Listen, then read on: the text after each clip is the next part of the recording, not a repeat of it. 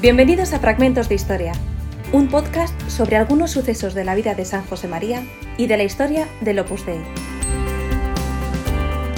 Hoy, Encarnita Ortega, su vida en cinco trazos, por José Carlos Martín de la Hoz, historiador.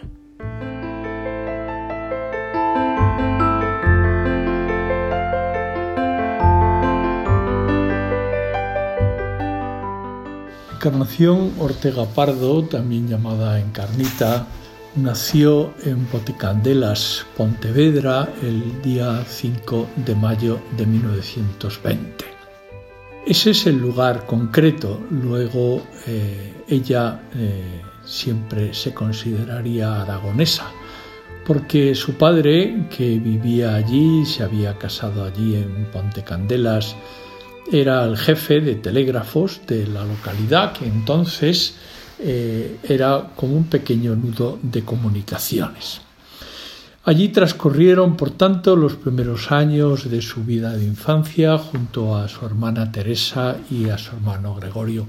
Pero pronto aquella tranquilidad apacible de esas tierras gallegas fue sustituida por Teruel, la ciudad aragonesa a la que su padre eh, accedió en un ascenso como jefe de telégrafos de la localidad. Evidentemente, al ser Teruel capital de una provincia y de una provincia señera de gran historia en Aragón, eh, recibió un trato de favor y por tanto pasó a ser eh, la familia de una autoridad que se trasladaba a vivir en esa zona aragonesa. Por eso es eh, conmovedor como eh, Encarnita arrancó toda su vida con ese espíritu gallego, suave, delicado, y lo unió maravillosamente, armoniosamente con esa entereza aragonesa, con ese temple aragonés que nunca le abandonó. Eh, su madre eh, falleció eh, al poco tiempo de haber hecho la primera comunión. Encarnita y su hermana Teresa, que se llevaban casi un año, eran muy próximas. su madre falleció en el parto del cuarto hijo. Y eso produjo que los tres hermanos se unieran estrechamente a su padre y a sus tías por parte paterna, se trasladaron a vivir a la localidad de Teruel, formando una familia muy apiñada, muy aragonesa. Por eso cuando se querían tomarle el pelo, cuando querían meterse con Encarnita, eh, sus amigas, sus personas, las personas conocidas, eh, le recordaban su ascendencia gallega y ella siempre reaccionaba con gran amor a Galicia, por supuesto, pero dejando claro que ella se sentía profundamente aragonesa. En los veranos en Daroca, los estudios en el Colegio de las Concepcionistas Franciscanas de Teruel, eh, después eh, sus estudios de piano, de francés.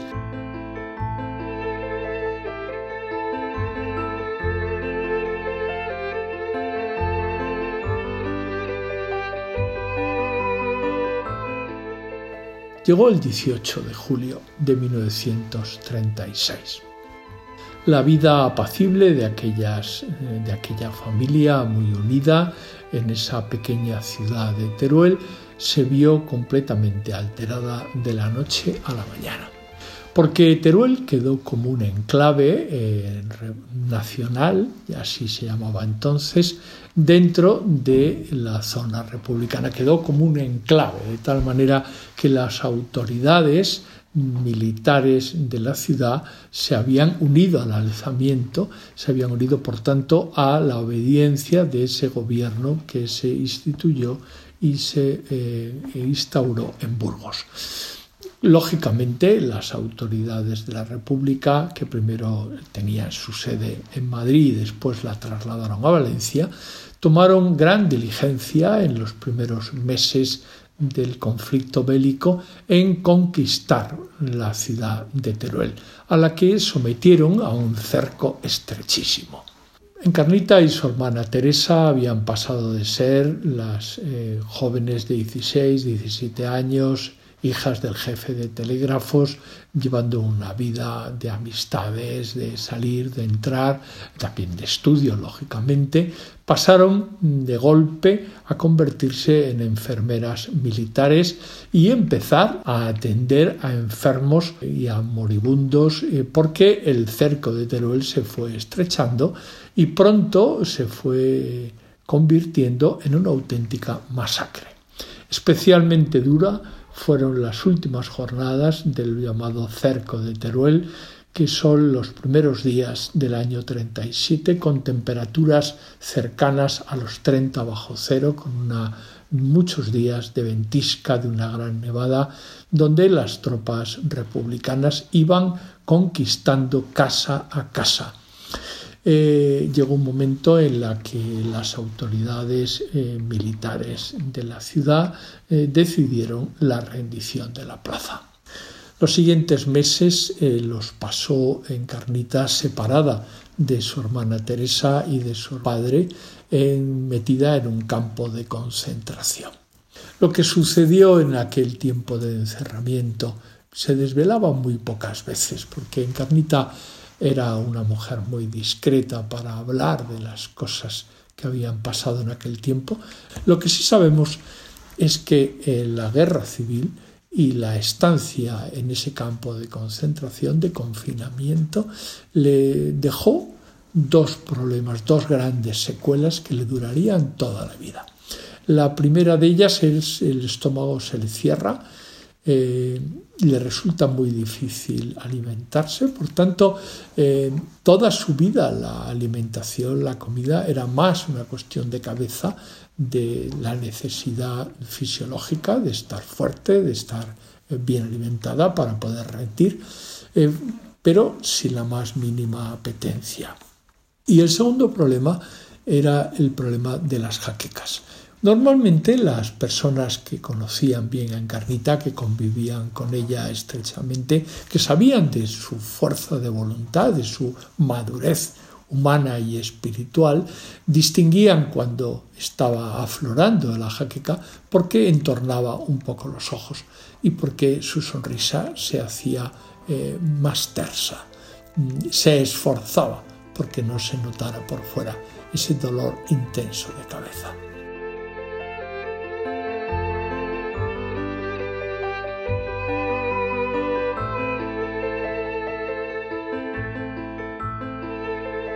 En abril de 1941 ha terminado la guerra civil.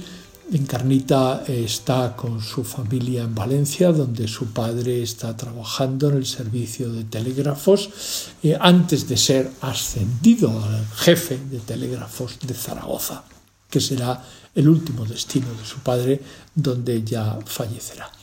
Encarnita en ese año 1941 está preparando el examen de bachillerato para poder acceder a la universidad y recuperar el tiempo perdido durante la guerra. Está sacando adelante con su hermana Teresa la casa familiar y ayudando a su padre en todo lo que necesita. Lleva una vida normal. Es las dos hermanas eh, trabajan también en la acción católica de la ciudad. Y es precisamente la acción católica femenina de Valencia cuyo eh, conciliario era don Antonio Rodilla, muy amigo de San José María y vicario general de la diócesis de Valencia, quien le sugiere a la junta directiva de las jóvenes de Acción Católica de la ciudad que inviten a, a San José María Escribá y les anuncia, es el autor de un libro llamado Camino. El libro que ellas ya habían leído, muchas de ellas, y estaban eh, experimentadas ya en el arte de la oración mental con ese pequeño libro de espiritualidad que les había golpeado profundamente. La primera noche de aquellos ejercicios espirituales, de aquellos días de retiro que predicó eh, San José María en Alacuás, como consecuencia de la invitación de aquellas jóvenes de acción católica, tiene lugar el primer encuentro de San José María con Encarnita.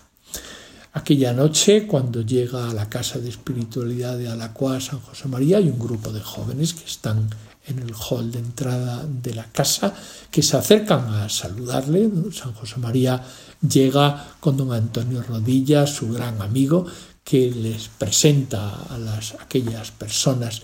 Y cuando llega el momento de la presentación de Encarnita, ésta se adelanta para decirle que es hermana de Gregorio, que eh, acudía a la residencia del Opus Dei en la calle Samaniego de Valencia.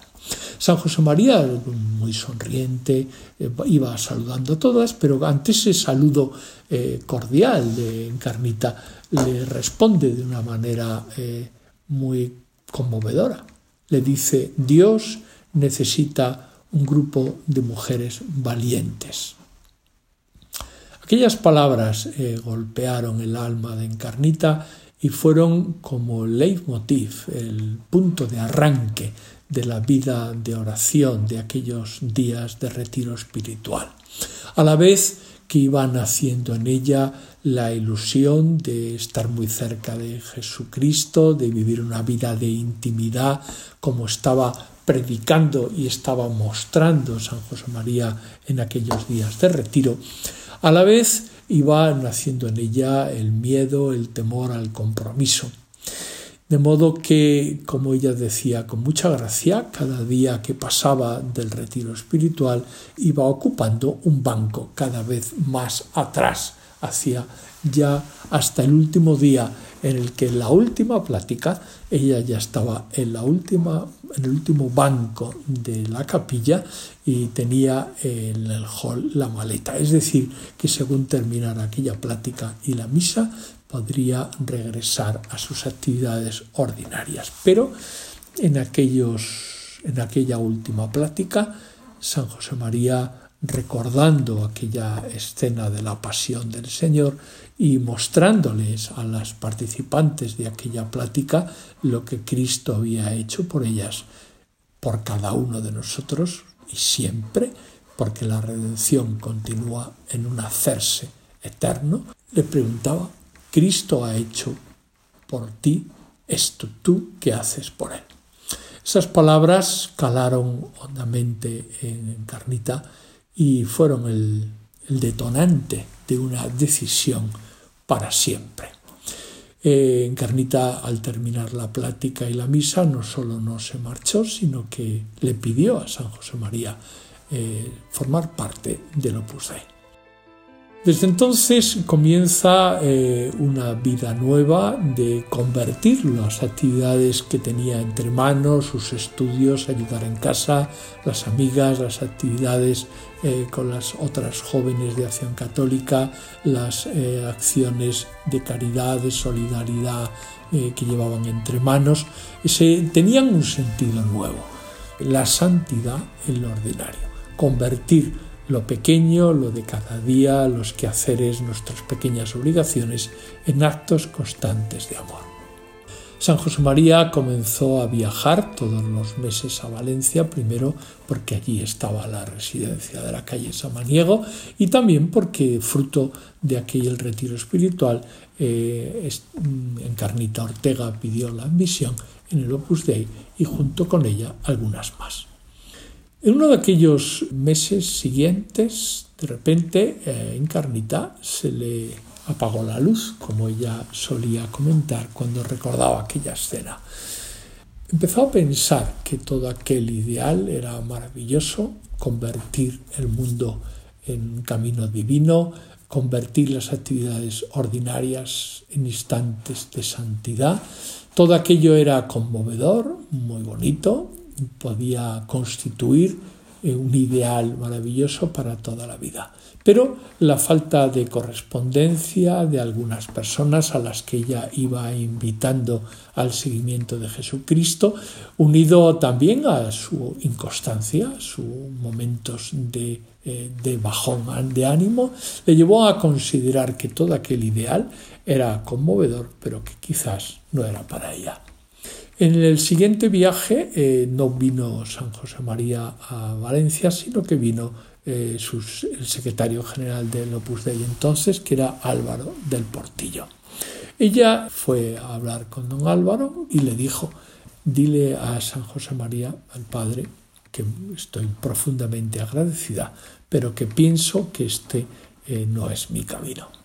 Álvaro del Portillo tuvo una luz de Dios mientras escuchaba eh, el desahogo de Encarnita, que le enseñaba el billete de tren que había comprado de Valencia a Santiago con la intención de pasar unos meses pues conociendo a su familia gallega por parte de su madre, eh, conocer sus raíces de Pontecandelas en Pontevedra y también como una manera de no hacer daño a las otras personas del Opus Dei de la ciudad. Don Álvaro la escuchó y al término de la conversación le dijo, bueno, ¿y, ¿y cuándo dejas la virtud de la fidelidad? Ahora que te has quedado oscuras, ahora que está siendo tu fe purificada, ahora que la intención está siendo elevada y ahondada, ahora es el momento de mostrarle a Dios tu fidelidad apoyándote en Él y no en motivos humanos.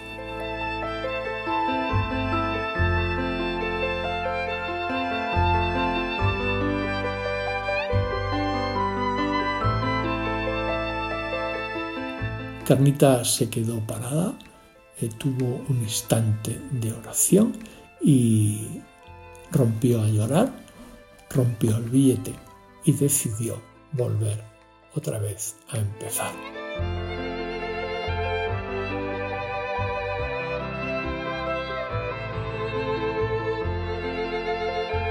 La fidelidad a Dios mm, a lo largo de su vida eh, fue poco a poco madurando, también como acabamos de ver por la prueba de la cruz, por la prueba de la oscuridad. Eh, es interesante que tras unos años de colaboración en las eh, tareas de la puesta en marcha de los primeros centros del Opus Dei, tanto en Madrid como en otras ciudades, en 1946 Encarnita viaja a Roma para vivir allí y colaborar en la sede central del Opus Dei en la expansión de la obra en el mundo entero.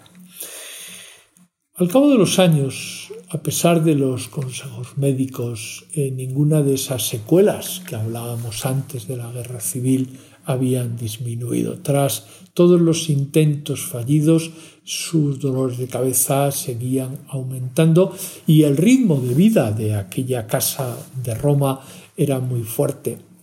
De modo que se determina que Encarnita eh, lleve un, plan de trabajo, un plan de, vida un poco más sereno, un poco más relajado.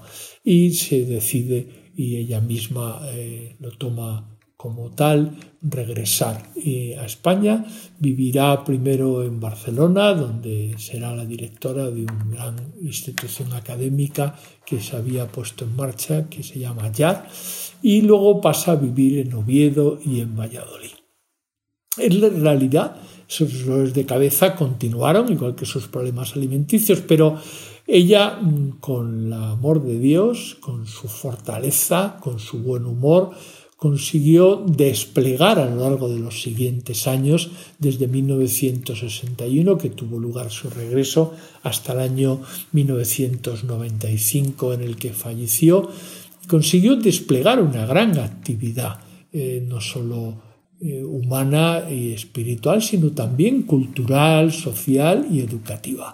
Es cuando uno repasa las eh, cuestiones que las tareas, las iniciativas que ella colaboró, que puso en marcha, eh, que impulsó, verdaderamente produce vértigo.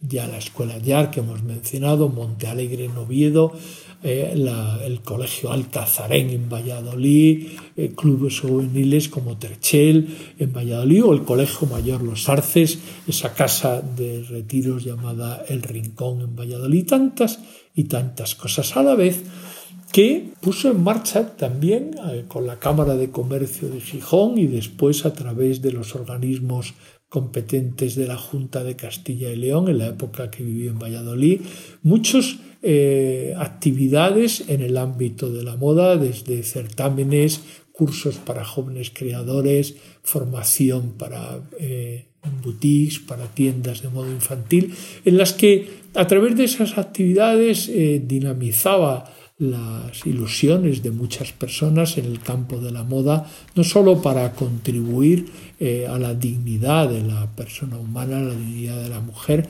sino también para eh, promover empleo, para promover eh, trabajo, para promover ocupación.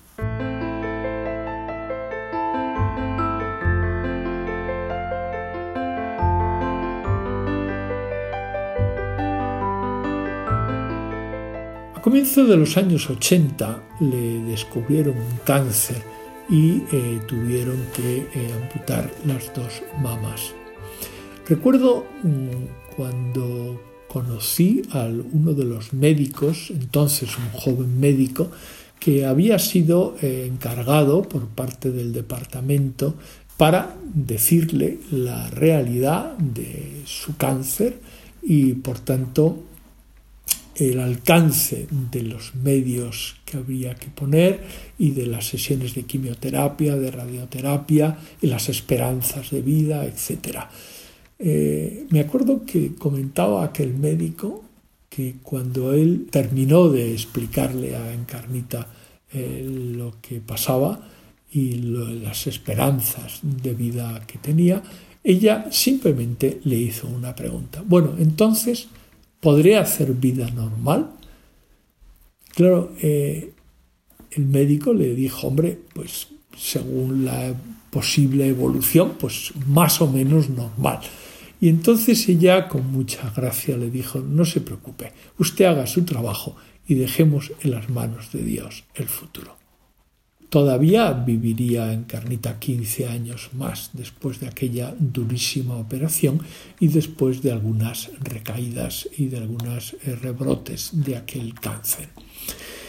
Quizás una anécdota expresiva de esa fortaleza de Encarnita eh, es también eh, la fortaleza no solo personal, sino también para ayudar para atender a las personas eh, con las que eh, se iba relacionando.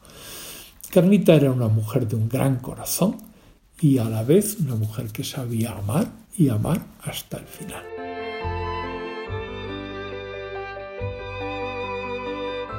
Una anécdota ilustrativa podría ser la siguiente de entre las muchas que se podrían contar. Un día una madre de familia eh, se confió a Encarnita y le habló de un problema muy serio que, que la quejaba, que la tenía muy preocupada y es que una hija suya de 15, 16 años le acababan de comunicar que tenía un tumor en un pecho con un pronóstico muy difícil. Enseguida Encarnita se ofreció a hablar con esa joven no sólo desde el ángulo de la experiencia sobrenatural de haber llevado la enfermedad, la misma enfermedad del cáncer, sino también desde la perspectiva humana eh, de eh, encajar ese golpe. Eh, empezó a hablar con aquella joven de corazón a corazón, de alma a alma, poniéndose con toda la comprensión en el lugar de aquella joven, la ayudó a rectificar y a rehacer su vida espiritual, y la ayudó eh, también a eh, llevar una vida lo más normal posible en ese tiempo de amistades, de estudios, de modo que la fue acompañando, porque esa es la caridad de Encarnita, no solo era una conversación, Encarnita era amiga de sus amigas, independientemente de la edad que tuvieran o de la clase social que fueran o de la formación que tuvieran. Las amigas eran amigas siempre y en todo momento y hasta el final. Por eso eh, la historia termina cuando la operación eh, fue llevada eh, hasta el final. El cirujano salió a saludar a la familia con una sonrisa de oreja a oreja, felicísimos.